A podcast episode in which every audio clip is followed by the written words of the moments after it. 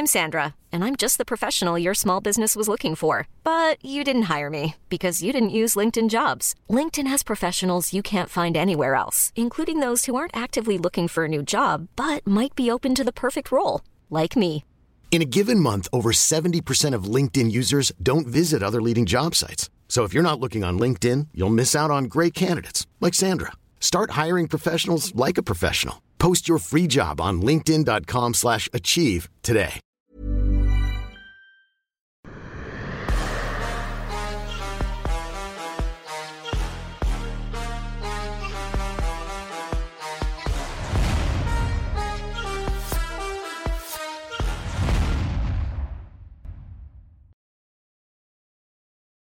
Bien bonjour à toutes et à tous, bienvenue dans King Energy. Bonjour le King, Fight Week d'Ares Fighting Championship. Est-ce qu'on est hypé, monsieur? Euh, bonjour, cher ami. Euh, oui, on est hypé. On est hypé à l'envers. Oh là, c'est-à-dire? On est, bah, on est hypé à l'envers parce qu'en ce moment, il y a, j'aime j'aime les gens qui viennent expliquer au monde euh, ce qu'ils doivent faire et comment ils doivent faire. Il y, a y y un combat que j'aime beaucoup qui est le combat, euh, c'est lequel? C'est euh, c'est c'est le combat de Aïda. C'est quoi Mustafa déjà? Aïda, ouais. C'est- Ouais, c'est ouais. Mustafa Aïda contre le Pogoy. Le Pogoy, il a 5-0. Mustafa Aïda a 8-1.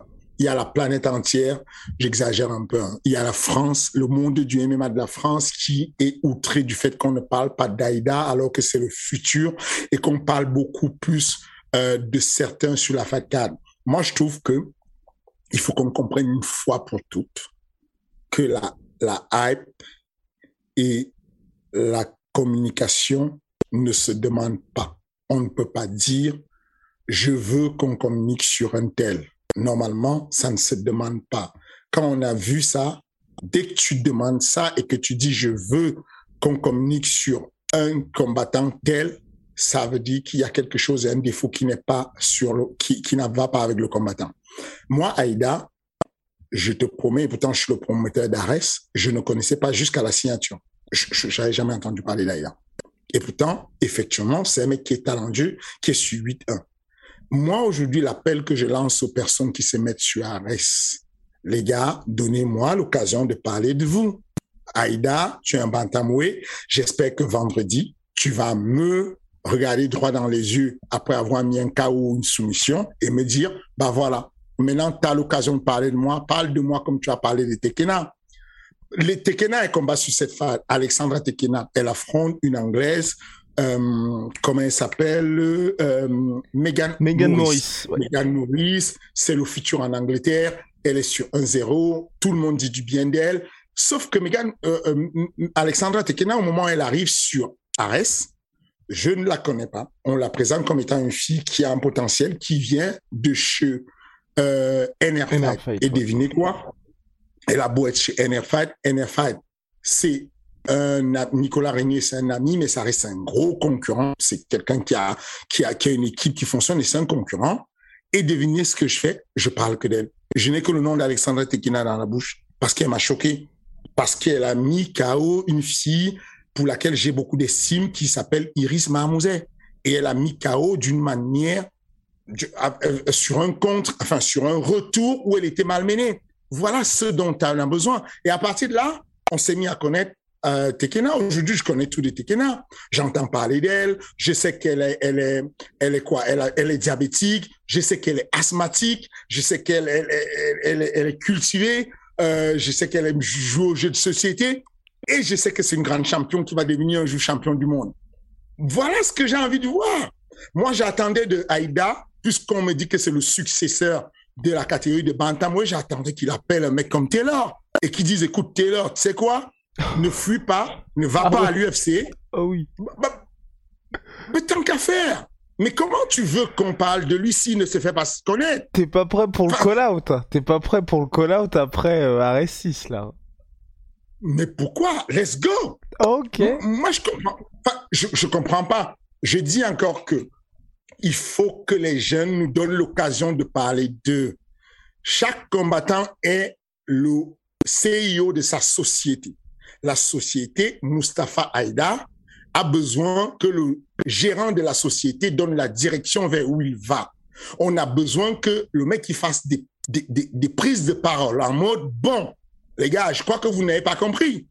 Vous me mettez en cadre préliminaire alors que j'ai neuf combats. Vous mettez un certain euh, Baïzangour Shamsudinov en main event, en, main 4. Vous savez quoi? Moi, je vais vous faire entendre et vous saurez qui je suis.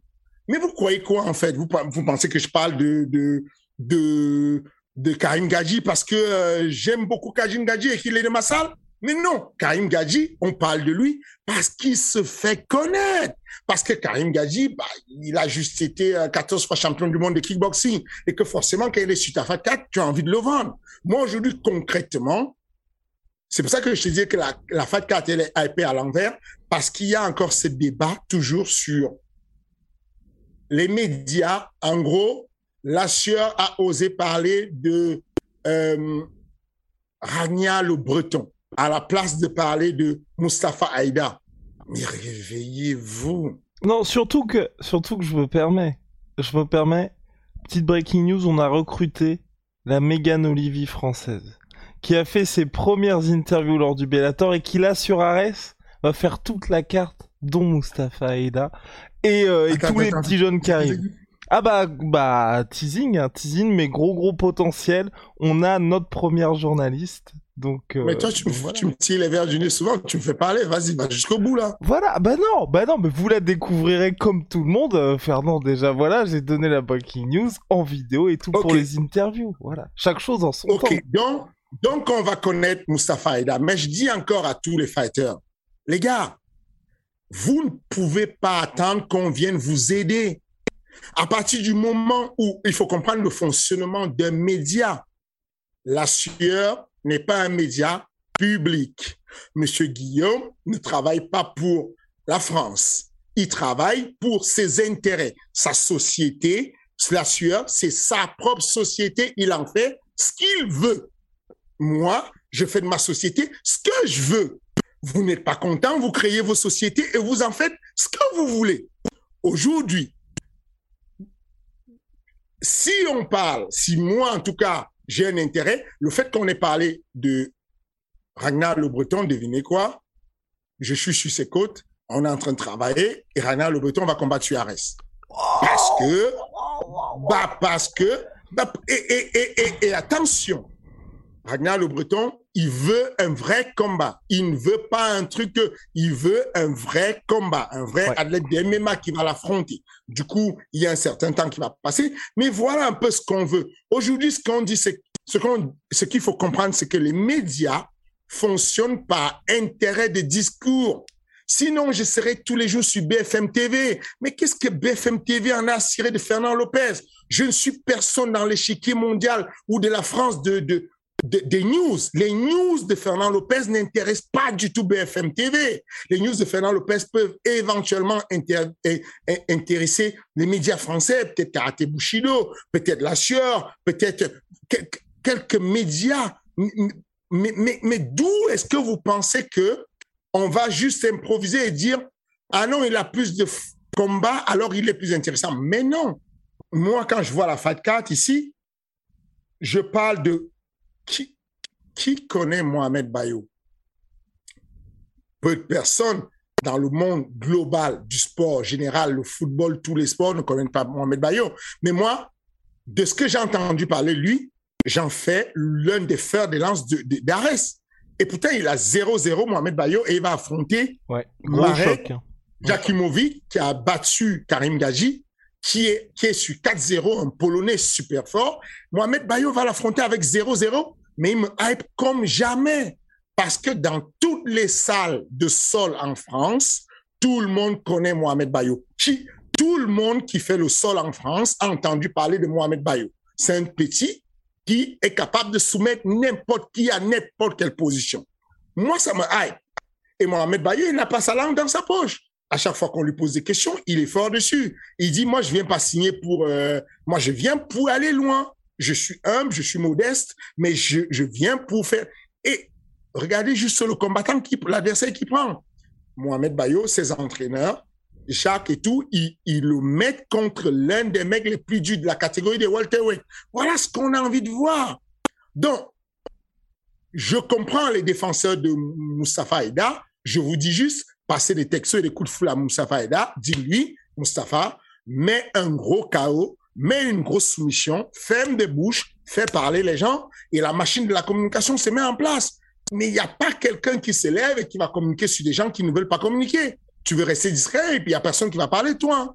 Je vous promets que euh, euh, euh Habib aurait, si Habib avait, avait décidé de rester en mode Habib 1.0, où il était timide, il disait, mettez-moi contre le top 10 mondial, il n'aurait jamais eu son combat dans le top 10. Hein.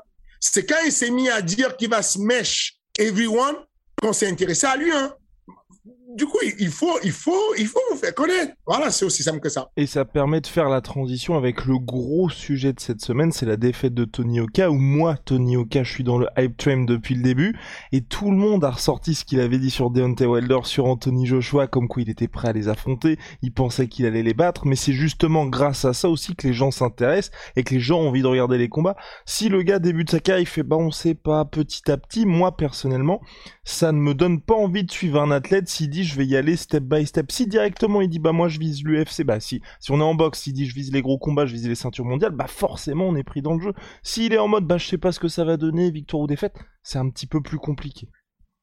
Exactement, et c'est le risque à, c'est le risque à prendre. Et, et alors parce que en gros il y a des gens qui sont des experts à reprendre les paroles des autres. On va te faire avaler tes paroles. En gros, euh, six mois avant ou six jours avant, tu arrives, tu dis, euh, moi, je pense que je peux battre Joshua. Bon, tu as perdu contre Bokole, alors euh, tu es même pas, tu, tu es fou, quoi. Comment tu as pu oser dire que tu peux battre Joshua? Mais c'est quoi cette politique? C'est quoi cette manière de réfléchir? Pourquoi, au nom de quoi est-ce qu'on doit se taire parce qu'on a peur des conséquences de ce que le grand public va dire? Mais non, regardez juste le combat qu'il a fait on lui reprochait de ne pas affronter des mecs durs. On disait qu'il faut qu'il affronte des mecs durs, quitte à ce qu'il se fasse battre. Le public français voulait qu'il affronte des mecs durs.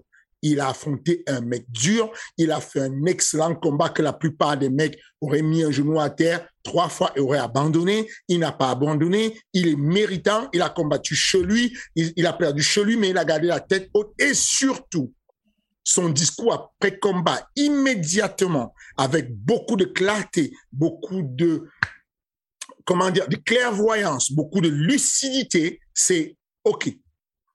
Le gars était meilleur que moi, il m'a battu, je vais prendre les choses en main. Il y a peut-être des éléments que je vais changer dans ma carrière et autour de moi et sur ma manière de m'entraîner et je reviendrai plus fort. Et c'est ce qu'on voulait mais il y aura toujours des gens pour dire oh t'avais dit ceci euh, fallait pas dire ceci t'es nul. Et ça de manière générale ce sont des personnes qui ne font rien. C'est que de manière générale il y a ceux qui disent et il y a ceux qui font. Ceux qui font bah, ils sont là ils font. Et puis ils sont là jugés par des personnes qui ne font rien mais qui disent ah tiens j'ai vu un discours de toi tu avais dit que tu avais dit que bon voilà et globalement, la Tony Oka, toi, est-ce que t'as jamais été dans une situation telle, donc à savoir, enfin, pour l'instant, hein, main event, euh, main event à la Hotel Arena, début de carrière et tout, mais est-ce que quand il y a une défaite comme ça qui est où tu es favori sur le papier, tout le monde t'attend et ça arrive d'une manière un peu surprenante parce que ça, on s'attendait tous à ce qu'il y ait une victoire de Tony Oka. Toi, comment ça se passe si t'as déjà été dans une situation comme ça avec ton athlète? Qu'est-ce que tu lui dis? Qu'est-ce que comment tu vois l'après justement? Je pense que le travail est déjà mâché par Tony Yoka lui-même. Il a une lecture et euh, comment dire, il a une lucidité dans ce qu'il dit euh, qui permet de comprendre que son manager ou en tout cas son coach, son mentor n'aura pas du mal à lui donner des, des, directions à suivre en lui disant ok voilà on fait un bilan. Moi je laisserai passer le temps parce que comme je, je, je, je vous ai souvent dit, euh, le débriefing à chaud c'est jamais bon on est encore dans les émotions, on n'a pas du recul sur le combat. C'est intéressant qu'ils repartent se poser, qu'ils prennent deux semaines. Au bout de deux semaines, je je dis n'importe quoi, ça peut être deux semaines, ça peut être cinq jours pour certains. À partir du moment où il a du recul, il va s'asseoir avec sa team, il va prendre des notes sur ce qui s'est passé sur le combat, il va prendre des notes sur ce qui s'est passé sur la prépa, il va en tirer des conclusions, ils vont voir ce qu'il y a eu de bien. C'est très important de voir ce qu'il y a eu de bien pour un coach, c'est capital d'apporter ce qu'on appelle la théorie du sandwich. qu'on mette d'abord la première tranche de pain où il y a tous les éléments qui ont été bien faits de la part de Tony Yoka, qu'ensuite on amène la garniture qui est la partie des éléments qui étaient moches, qui n'ont pas été bien, mais on ne les présente pas en, action moche, on les présente en axe d'amélioration pour qu'on reste dans la positivité de Tony Yoka et qu'il soit prêt à nous recevoir nos informations parce que euh, si tu démarres une conversation en disant à la personne comment il est stupide et comment il a perdu le combat parce qu'il était stupide, tout se ferme, ses chakras se ferment et donc du coup en termes de communication c'est très mauvais. Donc dans un premier temps l'ouvrir avec une première tranche de pain, mettre la garniture ce qui est difficile, ensuite terminer par une tranche de pain positive en disant bon voilà maintenant on sait ce qu'on a à faire, on sait vers quoi on va. Voilà quoi. Je pense qu'aujourd'hui euh, les éléments de, de, de les axes d'amélioration sont ceux-là de constater déjà que il manque du kilométrage à, à Tony Yoka c'est quelque chose à, à retenir. C'est-à-dire que les gens confondent souvent l'expérience, le nombre de combats au kilométrage. Il y a des personnes qui ne vont pas combattre souvent, mais qui ont avoir du kilométrage à la salle parce qu'ils font des sparring avec des athlètes de très haut niveau et du coup ça devient comme s'ils ont fait des mini combats à la salle souvent. Ce qu'on a observé euh, de de Bokele, Bakole, c'est ça? Bakole, ouais. C'était Bakole, c'était qu'il y avait ce cette euh, gestion très posée. Euh, comment dire? Il y avait un contrôle de ses frappes, un gros contrôle sur la manière de être relâché, mais contracté au moment de frapper. Je ne sais pas si je me fais comprendre, c'est que le contraste entre le relâchement de Bacolé et l'impact de ses coups est terrifiant. On a quelqu'un qui est méthodique, qui avance sur toi, qui ne bronche pas, qui prend des coups, mais ne bronche pas. Mais attention, qui a un coup d'œil, qui réussit à esquiver de manière longue, nonchalante au début. C'est un faux rythme qui te fait croire qu'il ne voit pas les coups venir, mais tu mets pas mal de coups dans le vent. Ensuite, tu te dis, bon, il est lent, parce que quand on le voit à la télé, il est lent quand tu le vois venir. Sauf que jab, jab, jab, il pète le nez à, Tony parce qu'il a une vitesse qui est une, une espèce d'accélération, mais qui est dans la lenteur, compliquée à détecter à la, à la télévision. Et ce qu'on a surtout, c'est ce relâcher qu'on appelle, c'est ce qu'on appelle la, euh, le retardement ou l'annihilation de la coactivation du muscle freinateur. Pour faire simple, quand je balance un coup de poing, il y a le triceps qui pousse mon poing. Quand le triceps pousse mon poing, il y a le muscle freinateur qui est à l'opposé, qui est le biceps, qui va freiner le poing. C'est comme ça que la nature est faite pour que le poing, il n'y ait pas de décoptation au niveau du coude et que le poing aille arriver. Sauf que quand on est débutant en boxe, l'activation du muscle freinateur se fait de manière prématurée. Et donc, du coup, on a l'impression qu'on frappe fort, et plus les débutants frappent fort, et plus ils ont le, le, le, muscle freinateur qui freine et qui va ralentir la frappe. Quand on a de l'expérience, on délie tellement les coups qu'on est capable de on contrôle tellement ce qu'on fait neurologiquement qu'on est capable de retarder le muscle freinateur ou même d'annuler la coactivation du muscle freinateur. Et c'est ce qu'on a vu sur la manière de boxer de Bacolé. Il y avait un tel relâchement, mais une petite contraction musculaire et intramusculaire au moment de l'impact. Un recrutement maximum de coups au moment, à la seconde où il faut. Et ça, c'est du métier. Ça se voit qu'il fait beaucoup de sparring avec des personnes, avec des combats, avec des boxeurs de très haut niveau. Aujourd'hui, on sait que Tony Yoka, il s'entraîne aux États-Unis. Je pense que ce serait bien qu'on le mette sur des cartes aux États-Unis où il, il n'est pas obligé de prendre de la pression du main event, de façon à ce qu'il puisse construire sa carrière en faisant des combats moyens, des combats jeunes et remonter doucement. Être derrière les beaux combats. Aujourd'hui, on a euh, Iba, euh, Sissoko, Suleiman Sissoko. Sissoko. Il va boxer sur la carte de Usyk, la prochaine carte d'Usyk, Suleiman Sissoko boxe dessus. Est-ce que vous imaginez la hype que ça fait? Est-ce que vous imaginez comment ça fait du bien d'être sur une carte où il y a autant de lumière, mais être en dessous pour ne pas prendre la lumière qui t'éclate des yeux parce que tu n'es pas prêt à la recevoir et qu'elle va te blouir parce qu'elle est trop forte. Aujourd'hui, je pense que c'est ce qu'il y a à faire pour Tony. Mais ce que Tony m'a montré, nous a montré l'autre soir, moi, ça m'a beaucoup, ça m'a reconforté dans, reconforté dans l'idée que Tony pourrait être un champion du monde un jour. Je suis convaincu qu'en pro, il va devenir champion du monde parce qu'il a ce qu'il faut. Il a le physique qu'il faut. Le physique, le construire, lui mettre une carapace, lui rajouter 15 kilos, c'est quelque chose qui est faisable. Donner de la technique, le coup à Tony Yoka, c'est à un boxeur, c'est très compliqué. Il a déjà ça. Il a déjà la technique, il a le coup d'œil, il a le déplacement. Il a fait au début du combat ce qui était nécessaire pour se déplacer. Mais forcément, quand tu as un mec qui a un mur, qui encaisse sans et qui te sape le corps, au bout d'un moment, tu, tu, tu, voilà, ça devient difficile de te mobiliser. Donc, je pense que les axes d'amélioration, ça va être ça. L'un des axes, alors je pense, je parle ici avec beaucoup de précaution. Ce que je vais dire là, c'est beaucoup, beaucoup de précaution. Je ne sais pas ce qui se passe en interne, mais l'un des axes qui, qui pourrait être une piste, c'est que Canal Plus le laisse boxer un peu à l'étranger. J'ai l'impression que comme il est sous contrat avec Canal Plus, Canal Plus a plus intérêt qu'il boxe en France. Et donc, du coup, s'il boxe en France, il est le gars qui va être le leader de la carte, donc le gars qui présente la carte. On lui donne beaucoup de responsabilités. Il a des grands, euh, euh, des grands sponsors euh, qui sont d'ailleurs nos partenaires communs, Unibet, pour ne pas citer, qui, qui ont besoin qu'ils combattent en France et tout. Et j'ai l'impression que cette piste-là de négocier avec Canal plus pour dire Canal, laissez-nous faire de temps en temps un combat à l'étranger. Pour vous, ça vous fait du bien.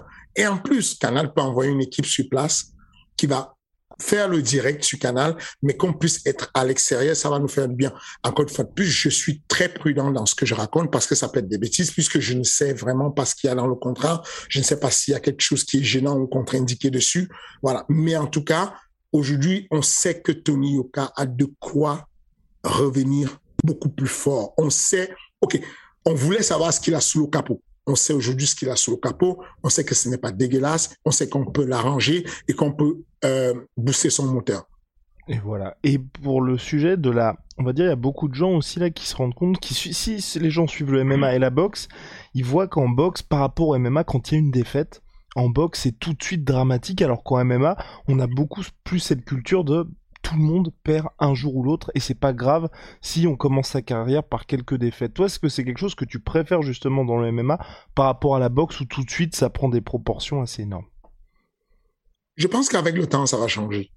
Petit à petit, on commence à banaliser les défaites sur la boxe. Parce que ce qui se passe, c'est que l'OMMA a été construit à l'envers. Un sport, ça se construit sur une pyramide avec une base de sédentaires, une base de pratiquants, une base de, de, petits euh, intermédiaires. Ensuite, on a des avancées. Ensuite, on a l'élite. On a la pointe de la pyramide qui est euh, le groupe de compétiteurs. L'OMMA a commencé à l'envers. On a commencé l'OMMA par les compétitions directement aux États-Unis. Ensuite, la pyramide s'est agrandie parce qu'on s'est dit non, on peut pas avoir un sport qui fait que du pro, il faut qu'on développe. Et donc, on a eu l'IMAF, on a eu les fédérations avec des organes déconcentrés de l'IMAF à la FMMAF, qui est l'organe euh, central national au niveau de la France, et avec tous les, les, les organes déconcentrés, les, les, les, comités régionaux et départementaux dans les provinces et les régions. Voilà un peu comment s'est construit le MMA finalement. C'est pour ça que le MMA a une avance sur le côté pro, parce que comme on était pro très longtemps à l'avance, on connaît les sponsors, on connaît la télévision, on connaît la communication. La boxe anglaise a commencé plutôt avec le développement du MMA amateur, le noble art, avec le côté d'avoir beaucoup de boxeurs. Et donc, il y a eu le côté, le mouvement olympique. Et donc, moins de, beaucoup d'importance qu'on donnait au fait que si tu perds un combat, ça devient un problème. Aujourd'hui, on le voit que les grands combats aujourd'hui ne sont pas forcément des combats où il y a des défaites ou des, on a bien vu que Wilder a pris des défaites, mais ça n'a rien changé sur son statut. Il reste super bankable, il reste super vendable. Donc, je pense que le marché est en train de shifter un peu. Je pense que la, euh, euh le, le, boxe anglaise est en train de rattraper son retard sur la communication et le pay-per-view et la manière de vendre le combat. Dorénavant, les personnes vont s'imposer par leur charisme, par leur manière de vendre les combats, par le fait qu'ils soient des bons boxeurs mais pas, pas par le fait qu'il soit invaincu. Dorénavant, ça passe par là. On va, on a vu que Mayweather allait chercher Conor McGregor, en sachant que Conor McGregor n'est pas forcément un mec qui a un palmarès en boxe. C'est pour te dire. Ça veut dire qu'aujourd'hui, la boxe commence à comprendre qu'il y a une hype qu'on doit suivre à un moment donné. Ça rejoint le débat qu'on a eu au début de notre de, de, de, cette émission où on parlait de monsieur Mustafa Haïda Est-ce que vous vous rendez compte de ce que je viens de dire? Mayweather, le code de toute la boxe, 50-0, est allé chercher Conor pour boxer avec Conor McGregor. Est-ce que vous avez capté ce que je raconte là? Est-ce que vous imaginez le nombre de personnes qui faisaient la queue devant Conor pour espérer un jour boxer contre Mayweather? Des vrais boxeurs, avec un vrai palmarès de boxeurs. Et Conor est arrivé à doubler tout le monde parce qu'il se fait connaître et qu'il a la hype. Vous ne pouvez pas rester à votre place et espérer qu'il y ait des gens qui fassent la hype pour vous. Vous voulez la hype, vous allez la chercher. Et donc, on aura fait ce qu'il fallait. Et, aujourd'hui, le monde commence à changer. On voit que des gens de la boxe vont chercher Anderson Silva ou Anderson Silva va chercher les mecs de la boxe parce qu'on sait qu'il y a des crossovers qui peuvent être intéressants euh, sportivement et financièrement. Et voilà, la boucle est bouclée. Et en parlant de catégories qui a pas trop de hype, on va parler des light heavyweight. Donc c'était en main event lors de l'UFC Vegas 54. Jan Bakovic s'est imposé sur une blessure par TKO d'Alexander Rakic. Bientôt va y avoir le combat pour la ceinture entre Jiri Prochaska et le champion vieux de la vieille Glover Teixeira. Fernand, pour cette catégorie, est-ce que toi là tu commences à te dire bon il y a un petit peu de mouvement ou finalement on est bah, dans une catégorie qui est plus ou moins l'abandon. I'm Sandra, and I'm just the professional your small business was looking for. But you didn't hire me because you didn't use LinkedIn jobs. LinkedIn has professionals you can't find anywhere else, including those who aren't actively looking for a new job but might be open to the perfect role, like me. In a given month, over 70% of LinkedIn users don't visit other leading job sites. So if you're not looking on LinkedIn, you'll miss out on great candidates like Sandra. Start hiring professionals like a professional. Post your free job on linkedin.com/achieve today.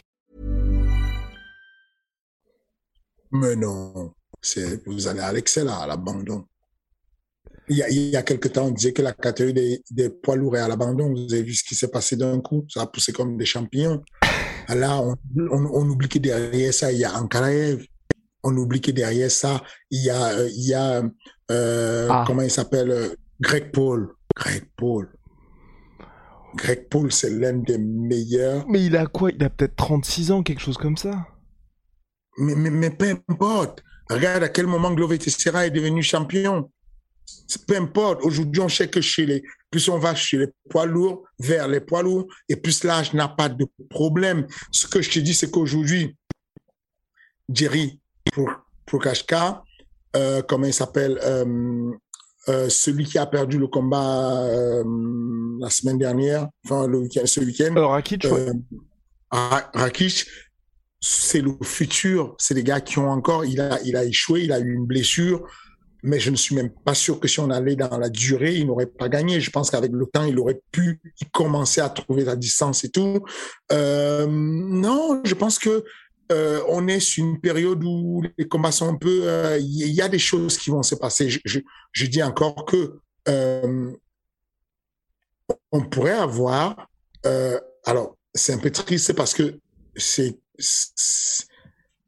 Je ne pensais pas le dire, mais je pensais Greg, que Glover Teixeira peut gagner son combat. Ok, ok, ok. Je pense aussi. Et pourquoi tu trouves ça un peu triste? Parce que j'aurais bien voulu que Jerry puisse prendre le relais et qu'on et que et que euh, on ait du nouveau. Mais son sol m'inquiète. Et ouais. Glover Teixeira, c'est l'un des meilleurs sols qu'on ait chez les poids lourds légers en ce moment. C'est-à-dire que tu prends Greg Paul, tu prends Glover Teixeira, je pense qu'on a ce qui se fait comme meilleur sol aujourd'hui. Le sol chez, dans cette catégorie n'est pas terrible. Surtout que Teixeira, il garde toujours ce côté, dès qu'il est sonné, il sait s'en sortir par son sol. Vous n'avez qu'à regarder le combat contre Thiago Santos. C'est ça. Donc, euh, mais en tout cas, non, je, ne pense pas. Je pense qu'il y a beaucoup de jeunes qui arrivent. C'est une catégorie un peu compliquée. Il y a beaucoup de jeunes qui arrivent cependant. Il y a beaucoup de jeunes qui ont, qui auront de quoi faire dessus. On a vu, euh, on a vu que Yon là-bas a perdu contre Ryan Span moi, je pensais que Yon là-bas était costaud. Sérieusement, rien Span, c'est un problème. Hein. Il est balèze. Hein. C'est que à la télé, euh, c'était, on aurait dit que Yon là-bas était tout petit à côté. C'est-à-dire qu'à un moment donné, j'entendais parler de, de, de, de, de ces grands conseillers qui aiment beaucoup conseiller sur les KT et qui te disent oui, tu aurais dû mettre Alan Bodo chez les lourds légers, il n'est pas fait pour les poids lourds. Euh, je ne suis pas sûr que ce soit bien qu'ils prennent Yon Côté là-bas ou euh, Ryan Span. Je pense pas que c'est mieux que euh, les deux derniers combats qu'il a fait. Il y a moyen chez les poids lourds de se retrouver. Euh, euh, c'est dur. Hein. Il, il, quand il a envoyé ses kicks, enfin, l'envergure de sa jambe, c'est, c'est, terrible, tu vois.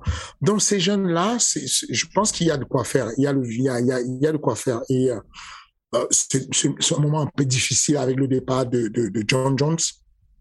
Je ne pense pas qu'il reviendrait un jour euh, chez les, lourds légers. Euh, John Jones, je pense qu'après tout ce qu'il a fait en salle de sport et tout, pour monter, je ne pense pas qu'il aura la motivation de redescendre je pense que, en plus, ce qu'il faut comprendre, c'est que je suis persuadé qu'il y aura un mouvement dans toutes les catégories bientôt. Je pense que Kamaro Osman va monter chez les moyens. Je pense que Adesanya va monter chez les lourds légers.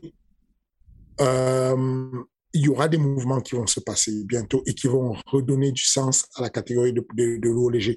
Je ne m'inquiète pas pour le moment, elle, est là et puis euh, voilà, on, on, dit ça, mais en général, euh, il y a encore de la place, il y a encore de, il y a encore de beaux combats à avoir. Et quand Après, tu... la FAT, la FAT qu'on a eue euh, ce week-end n'était pas terrible aussi. Et, oui, non, non, non, comme peut-être celle qui arrive où là, euh, bah, c'est les cartes un petit peu pour remplir, pour honorer le, le bon contrat ESPN, voilà. C'est ça. Et pour finir, oui, donc pour cette catégorie, il y a aussi le retour d'Alexander Gustafsson. Il revient chez les lourds légers. Toi, est-ce que tu as tourné la page aussi de Gustafsson ou pas? Parce que Gustafsson, c'est quelqu'un, mine de rien, qui a battu par TKO Glover Teixeira. Ou non Et qui n'était, même pas loin de, de battre John Jones. Et Daniel Cormier aussi, Ah bon en son temps. Moi, moi, j'ai, beaucoup de, de, d'espoir en, en, en lui, Gustafsson. Euh, pour, pour, pour, dire la vérité, le voir venir chez les poids lourds m'inquiétait.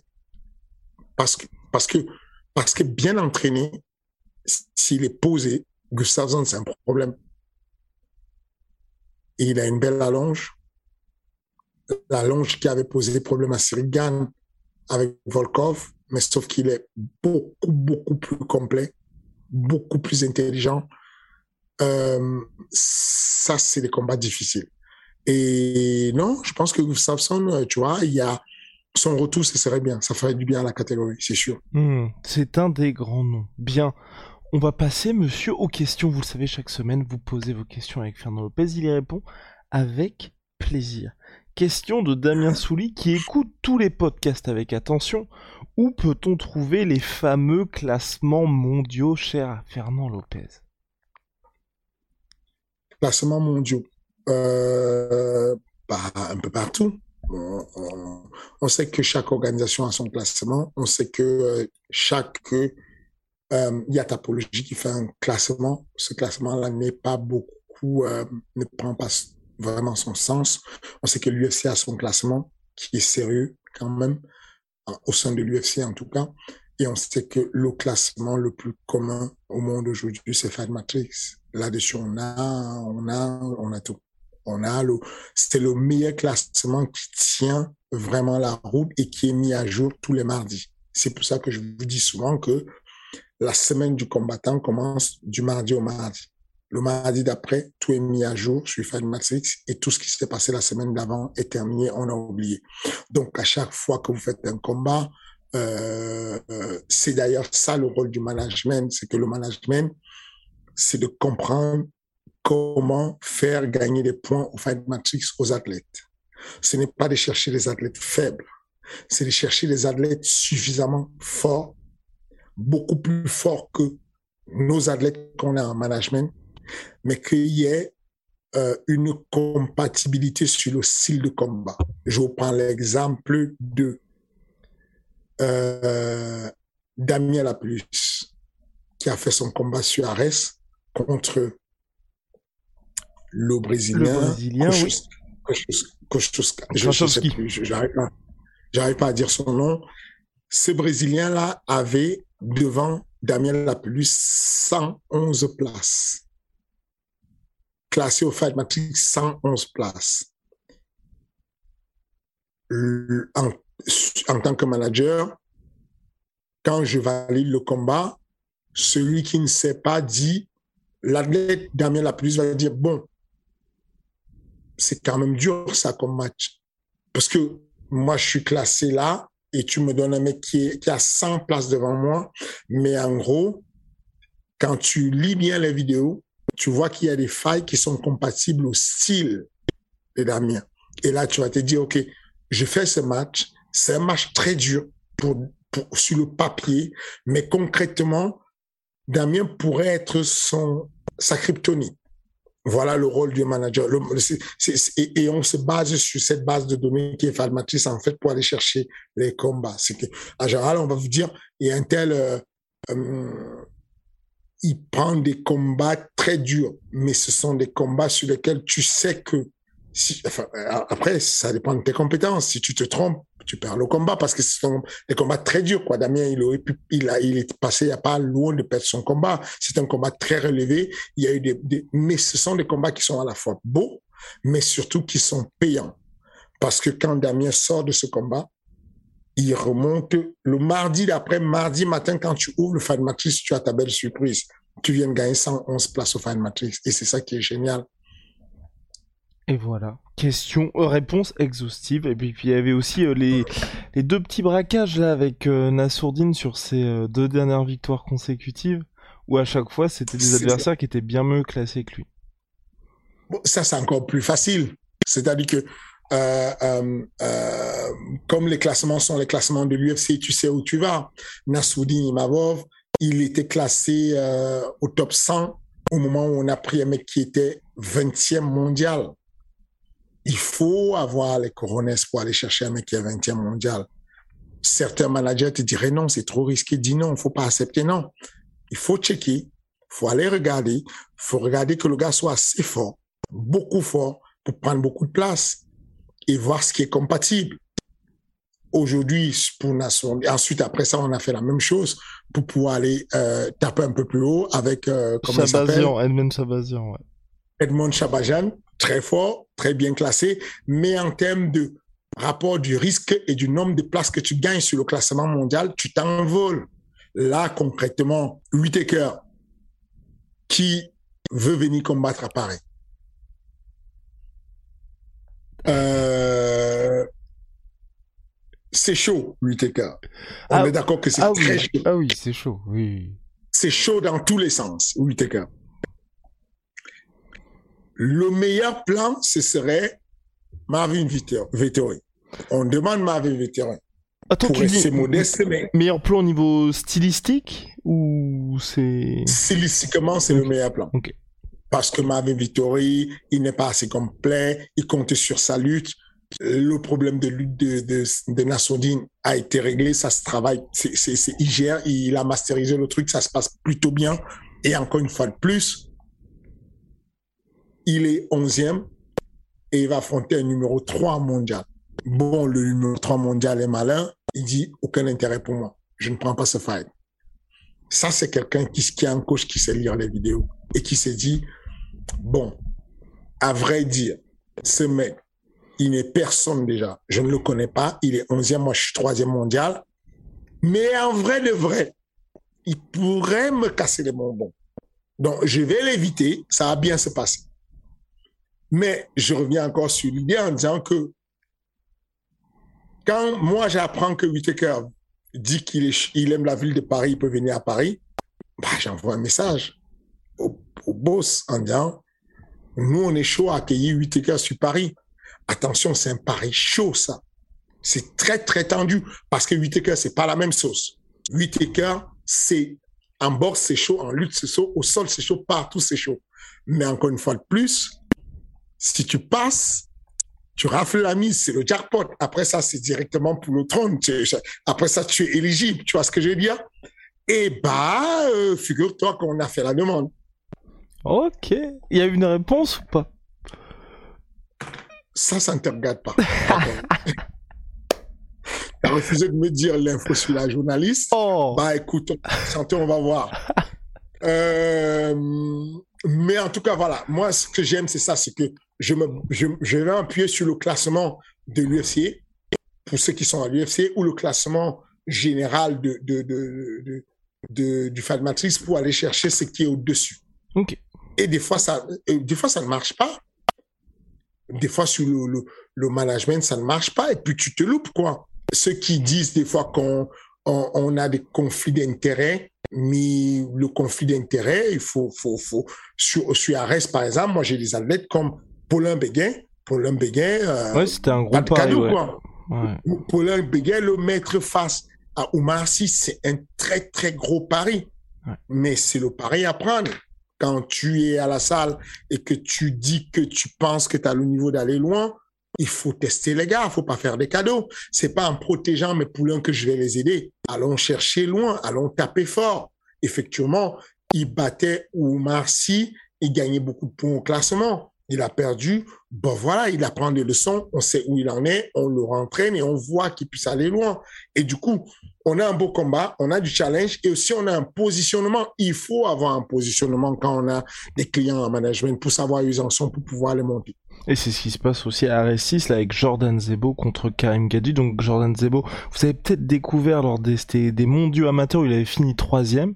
Donc là, il affronte un sacré nom, donc très très jeune Jordan. Donc en cas de victoire, bah ce serait superbe pour lui, mais en cas de défaite, oui, bah ça voudrait dire que la marche Karim Gadji, qui, qui, qui a 39 ans, a été un Et petit peu trop haute pour le moment. Voilà. Bien, on va passer à- aux deux dernières questions de SM Question. Une top 5 des spécialistes en JJB, toujours actifs à l'UFC. Toujours actifs, c'est important. Ouh, toujours actif. Ah, OK. Est-ce qu'on veut savoir le classement des gars qui viennent du JJB ou qui sont bons au sol? Est-ce qu'on parle vraiment des acteurs du JJB, des vrais gens du JJB? ah, euh... J'ai envie de dire... J'ai envie de dire des vrais acteurs du JJB. Je pense que c'est ça la question. De des gens Ok, parce type Ryan numéro Hall. 5, Voilà. parce qu'en numéro 5, j'aurais mis Glover Teixeira. Ok. Sauf que Glover Teixeira, il vient de la lutte à livrer. Mhm. Donc, on va oublier le JJB. Je vais mettre à sa place euh, Aljamain Sterling. À numéro 5. Mhm. Ensuite, ensuite euh, je vais mettre en numéro 4 un mec venu du Bellator. Bellator 66 kilos. Et Maki. Ok. Qui va bientôt signer à l'UFC, donc elle est, ça compte. Oui. euh, ok, si tu veux que l'UFC, je mets Brian Ortega. Ouais. OK? Euh, en numéro 3, ça devient chaud. En numéro 3, euh, on reste à l'UFC. Si on reste à l'UFC, je mets euh, Mackenzie Dan à la place de. J'aurais mis Gary Tonon si on était mondial. Gary Tonon, il vient de prendre une défaite, mais il était sur six victoires consécutives. Il a battu un de mes élèves euh, et, et, et client en management, le japonais Yoshiki euh, euh, Nakara, l'un des meilleurs japonais à 70 kilos, qui est combattant au One FC. Il a battu par clé de talon très rapidement. C'est un tueur. C'est l'un des mecs du JB qui masterise vraiment euh, le, le JB en MMA. Mais à la place, je mets, euh, Mackenzie je mets Mackenzie Dan. Est-ce que tu dis mieux que Mackenzie Dan? Non, non, très bien. Très bien, Mackenzie. Dan. Euh, en numéro, Deux. là on cherche le numéro 2. Ouais. J'ai envie de mettre Gilbert Burns. Ok. Même s'il gère de moins en moins son sol, en termes de palmarès de sol, de ce qu'il a pu faire euh, avant l'UFC et sur ses débuts à l'UFC, Gilbert Burns. Et puis en première position, ciao. Voilà, le boss, le boss Charles Oliveira. Charles de Oliveira. voilà. voilà. Voilà en gros mon classement. Dernière question, et pas des moindres. Quel est, quand il y a un tel déficit de taille entre deux combattants, À qui l'avantage Le plus grand ou le plus petit? Non, ça dépend toujours de, de, de, qui. Ça dépend toujours de comment on sait on va on va pouvoir utiliser son avantage ou son inconvénient. En gros, euh, si on est grand, on sait que la longe vient nous aider. On sait que quand on est grand, euh, le fait de savoir utiliser son allonge, encore faut-il savoir l'utiliser. Faire une extension de bras, ce n'est pas toujours ça. Engager la hanche, ce n'est pas toujours possible. Engager l'épaule pour pouvoir gagner encore quelques centimètres quand on a l'allonge, c'est pas toujours su de tout le monde. Donc, si on sait l'utiliser, c'est bien. Si on peut se déplacer pour garder la distance, utiliser la longe, c'est bien. Mais si on ne sait pas l'utiliser, bon, ton avantage que tu as, tu ne l'as pas et tu n'as que des inconvénients. L'inconvénient, c'est qu'on sait que euh, de manière générale, si on prend deux mecs qui sont équitables en termes de force et de compétences en lutte, euh, l'équilibre est proportionnel à la largeur du polygone de sustentation et inversement proportionnel à la hauteur du centre de gravité. Je t'ai perdu là. Ouais, ouais, ouais, non mais là je suis déjà en train de penser au futur même là sur Twitter là. Les gens ils vont être sans pitié là. Donc vas-y, simplement. Ok, ok. Sincèrement, on sait que l'équilibre est égal à ta largeur de, du polygone de sensation. Le polygone de sensation étant l'espace qui autour des deux jambes. Quand j'ai deux appuis, quand mes pieds sont au sol, si mes pieds sont très écartés, alors je suis bien équilibré, beaucoup plus équilibré. Si mes pieds sont rapprochés ou si je suis une seule jambe parce que j'étais en train de mettre un coup de pied ou un coup de genou, alors mon polygone de sustentation est tout petit et donc mon équilibre est proportionnel à ce polygone qui est tout petit, donc mon équilibre est petit. Et on dit que l'équilibre est inversement proportionnel au centre de gravité. Ça veut dire que plus je suis grand, moins je suis équilibré plus je suis petit. On prend deux athlètes comme John Jones et Daniel Cormier à lutte égale, à niveau de force égal. Celui qui est plus stable, c'est celui qui est petit, qui est euh, euh, Daniel Cormier et qui n'a pas la longe. Vous vous rappelez de la vidéo que j'ai faite de Daniel Cormier qui donnait la force à Boulox euh, et qui disait à Boulox, tu as intérêt à être un bon lutteur. Quand on est petit comme moi, ton coach Fernand Lopez m'a dit que tu es petit comme moi et que tu es euh, balèze comme moi. Quand on est comme nous et qu'on a nos physiques, tu as intérêt à être un bon lutteur. Voilà ce qu'il voulait dire. C'est que il y a un tel déficit d'allonge que si tu n'as pas la lutte pour venir compenser ça, tu es mort. Et on sait qu'en général, si tu es meilleur lutteur, si tu es un bon lutteur et que tu es plutôt trapu de le type euh, endomorphe. Si tu es endomorphe et que tu, tu, es un bon lutteur, tu as plus d'avantages parce que, comme je vous disais encore une fois de plus, l'équilibre est inversement proportionnel à la hauteur du centre de gravité. Et ben voilà. Monsieur, bravo pour la réponse une nouvelle fois. Donc vous le savez, toutes les semaines, ça se passe dans l'espace commentaire. Arrêt 6, dernier point. Bah, si vous pouvez venir nous voir, ce sera au Dôme de Paris comme à chaque fois ou presque, donc c'est le 20 mai, c'est ce vendredi. Et si vous ne pouvez pas faire le déplacement, bien pour la première fois dans l'histoire du MMA français, je bah peut-être ouais, dans l'histoire du MMA français en direct, en clair, 100% gratuit sur la chaîne L'équipe dès 23h pour la main card, monsieur. C'est pas mal quand même.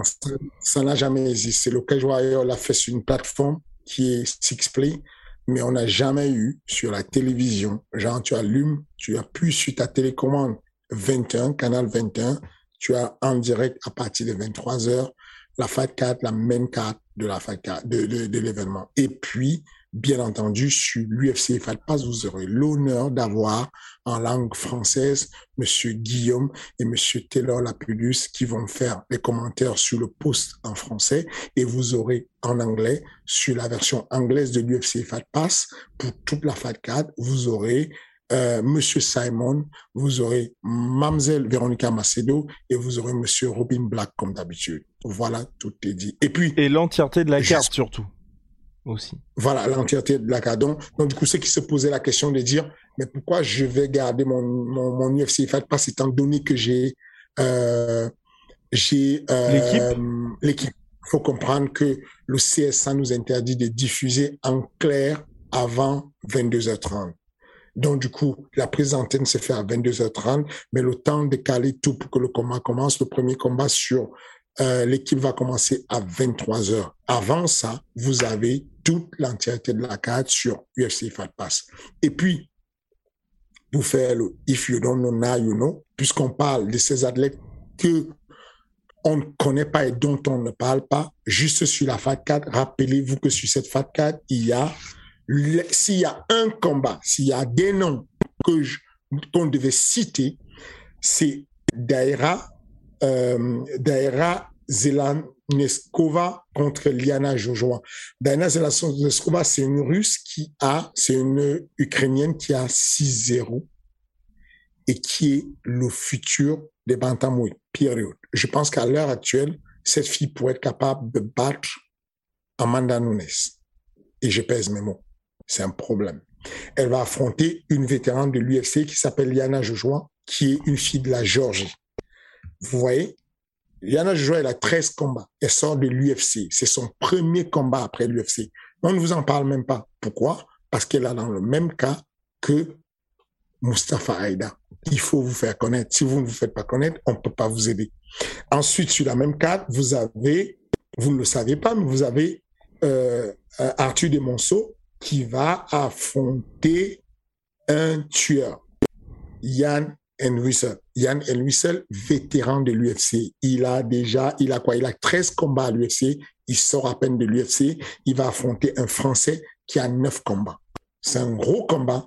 Malheureusement, comme Demonceau ne se fait pas connaître, on n'a pas encore pu parler de lui. Mais attention, vendredi soir, quand il aura mis son chaos, quand il aura mis sa soumission, quand il aura monté le drapeau français, vous allez parler de lui, je vais parler de lui, et c'est une bonne chose. Euh, Qu'est-ce que j'oublie sur cette fight 4 On a euh, Michael euh, Marie Sardi. Gros combat contre celui qui a la hype. Bagui Paisanko. Bon, vous me connaissez, je commence à comprendre un peu le MMA. Si je suis hypé par un jeune, il y a peut-être quelque chose. vous pouvez dire ce que vous voulez. Vous pouvez, peut-être je me trompe, mais je dis simplement qu'en général, si je suis hypé par un jeune, peut-être il y a quelque chose. Et je suis vraiment hypé par, par Bagui Paisanko. Il y a quelque chose. Il n'y a aucune garantie qu'il gagne il pourrait perdre le combat parce que son adversaire est bœuf comme jamais. Esthétiquement, c'est impressionnant comment il est foutu. Euh, euh, Marissa a dit, c'est impressionnant. Mais encore une fois, combat très équilibré. 3-1 d'un côté, 3-0 d'un autre côté. On va avoir un gros combat. Et puis, Jackie Jeanne. Jackie Jeanne contre Hugo Guillaume. Il y a encore quelques mois, personne ne savait c'est qui Jackie Jeanne. Quand je parlais de Jackie Jeanne, on se disait que c'était une fille, qu'on parlait d'une fille. Jackie Jeanne est arrivé, a fait Highlander sur la tête de Yassine Bouganen, a récupéré toute la hype et est devenu Jackie Jeanne qu'on connaît aujourd'hui. Ben voilà, c'est tout ce qu'on attend et c'est tout ce qu'on souhaite à monsieur Mustafa Aïda, le vendredi 20 mai au Dôme de Paris. Et voilà, énormément de jeunes non français. Donc voilà, rendez-vous le 20 mai prochain, ce vendredi. On vous débriefera bien évidemment la semaine d'après avec Fernand. Merci beaucoup. À la semaine prochaine, monsieur.